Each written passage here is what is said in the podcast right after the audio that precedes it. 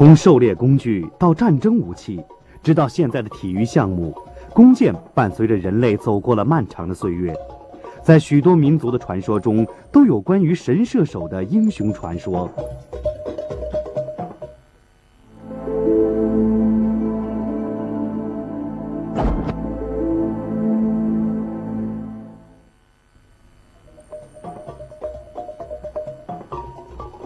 与传说相比，考古发掘总能找到一些更确凿的线索。从这些旧石器晚期的石族看，中国人使用弓箭应该有至少三万年的历史了。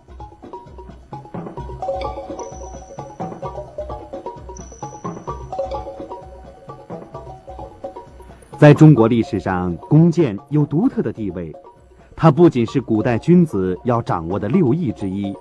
而且，直到明清时期，射箭还是武官科举考试中的重要内容。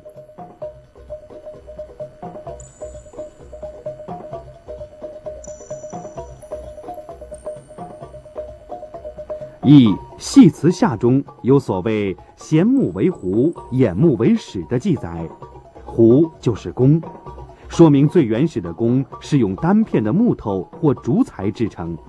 剑则仅仅是削尖了的木棍或竹竿。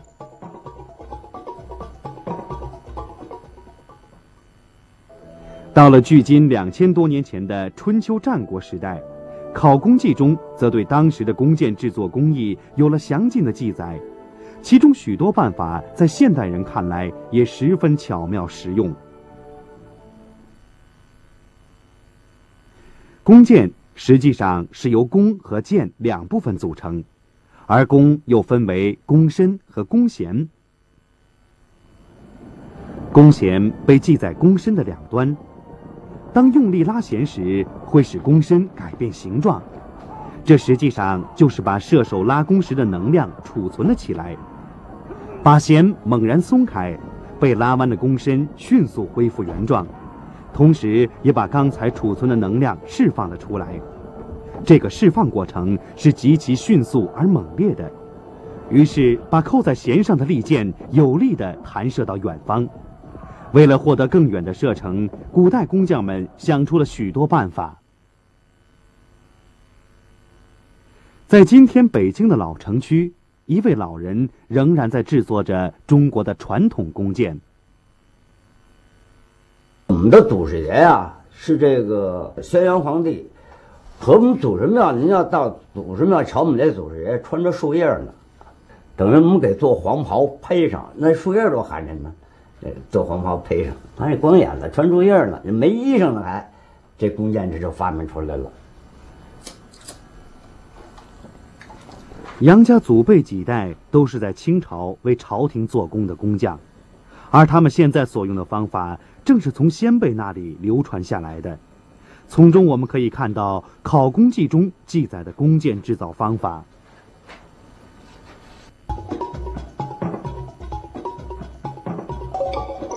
《考工记》告诉我们，制造一张好弓需要木杆、牛角、胶、牛筋、丝和漆等多种材料，而这些不同的材料分别有着不同的作用。那阵有一古话嘛，说弓箭行啊不得好死，就是什么呀？抽筋拔骨，这牛筋抽筋拔骨，是吧？挫骨扬灰，这 那路筋上，挫骨扬灰，净这个动，净这个活物。拿这雁过拔毛，这这剑这毛雁过拔毛，啊，您的这个牛角。您要这，您要把这点动物要搁在一块儿，这屋里搁不下。先选好做公干的材料，砍削成型。考工记中说：“干也者，以为圆也。”也就是说，用来做公干的材料要有一定的变形蓄能能力，才能把箭射得远。考工记记载了六种做公干的材料，其中以柘木、桑木为最好。刨去桑木不成，别的木头不成。别的木头，你要是一够程度就出茬儿出茬儿了，这一个要劈。你这三木不行，三木你要弄好了，薄薄厚弄好，你窝成多大弯不劈。先往弓干上涂些猪皮做的胶，接下来就是用牛角牛筋对弓干进行加固。弓身上加牛角牛筋，主要是增加弓的力量。弓好的原理就是在牛角上头，牛角牛筋。在古代，牛角可以说是一种既坚固又有一定弹性的好材料。把它粘在弓杆的内侧，一方面加大了弓身的抗拉能力，另一方面也不影响弓身的变形蓄能和复原时的能量释放。什么都得一物降为物，你要降不住它，你顶不住它。你想这一张弓得了两边对头，中间对头，你要一上这弓中间吃大劲了，这劲头都在中间呢，是不是？这弓您拉越远，中间劲头越大。您这牛角要能顶住，这能成。人不不够长，有的牛角不都够不都够长啊？中间您这得下一块别的，这您别的软了不成。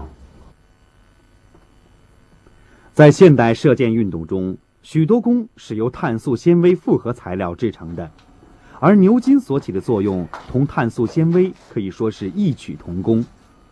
被加工成细纤维状的牛筋，既有很强的韧性，又有极强的弹性，粘附在弓身背面也同样是一举两得。每加一层牛筋就是几斤力量，这样层层加上去，弓就变得韧而有力。即使弯曲程度很大，也不会断裂。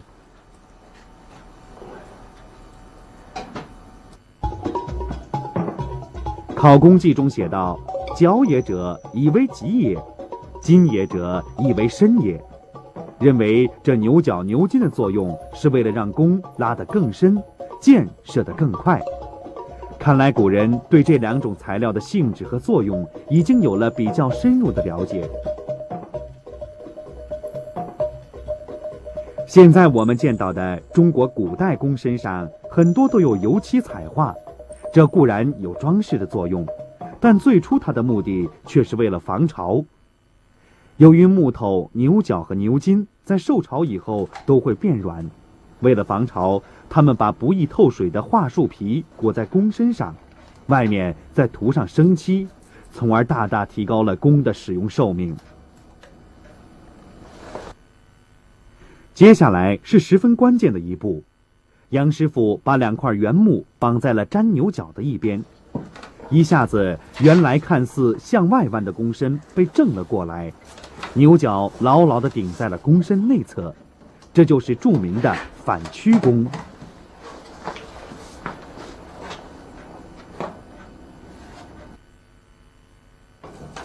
现在去掉原木，上上弓弦，一张弓就算做好了。杨师傅告诉我们，如果精工细作，一张弓的生产要经过上百道工序。由于古人还无法控制生产环境的温度和湿度，为了避免材料受环境条件影响，人们只能选择不同的季节完成不同的工序，所以费时很长。即使是好天气，也要六个月以上的时间。在古书中，甚至有用六年做一张弓的记载。